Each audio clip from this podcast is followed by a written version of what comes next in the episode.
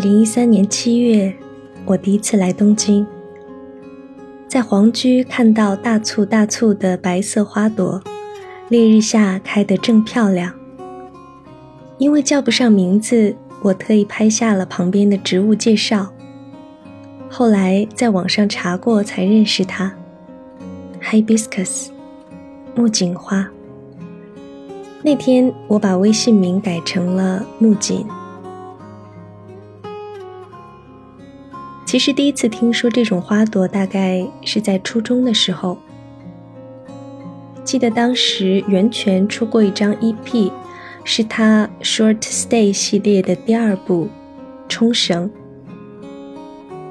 当时还是初中生的我，正沉迷于买打口碟，午休的时候总跟同学一起跑去听摆摊的大哥聊音乐。在零花钱允许的范围内。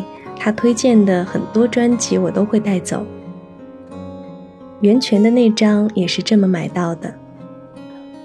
EP 里第三首歌改编自冲绳民谣，用了太鼓、三味线这些乐器，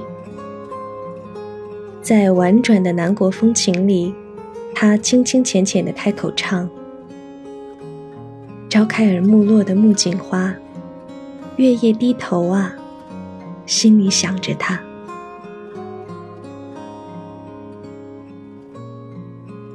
木槿在南方更常见，我其实不太认识它，只在歌里听过。直到那次去东京旅行之后，才发现原来北方也有。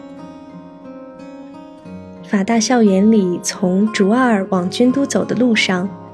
秋千旁就有一棵木槿树，是粉色重瓣的花朵。虽然只有零零星星的几朵，非常不起眼，但我和它建立了一种非常亲密的关系。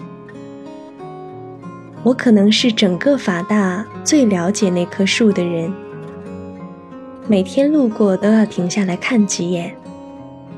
今天哪朵谢了？明天？哪朵会开？毕业之后，每次想起法大，都会再想到那棵树。到了夏天，就如约而至的木槿，替我留在府学路二十七号，年复一年的开花。木槿是朝开暮落的花朵，但花期却特别长。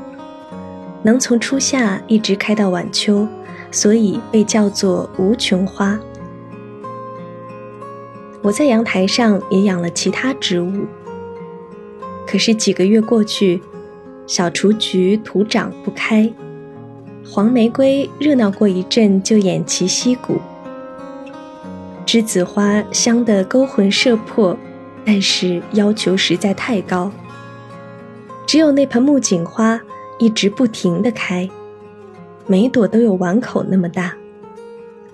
烈日酷暑，梅雨台风，就算我忙起来一周忘了浇水，它也毫不焦金，照样开得自在勇猛，有着十分动人的生命力。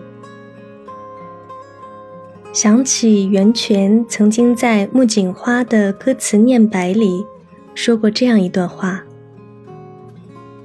冲绳有很多很美丽的花朵，随处可见，颜色都非常的绚烂，非常的纯粹，但是并不做作。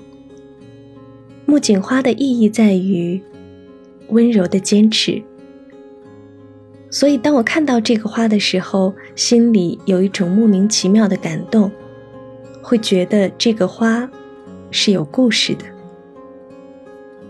希望在某一个夏天，能去冲绳看盛放的木槿花。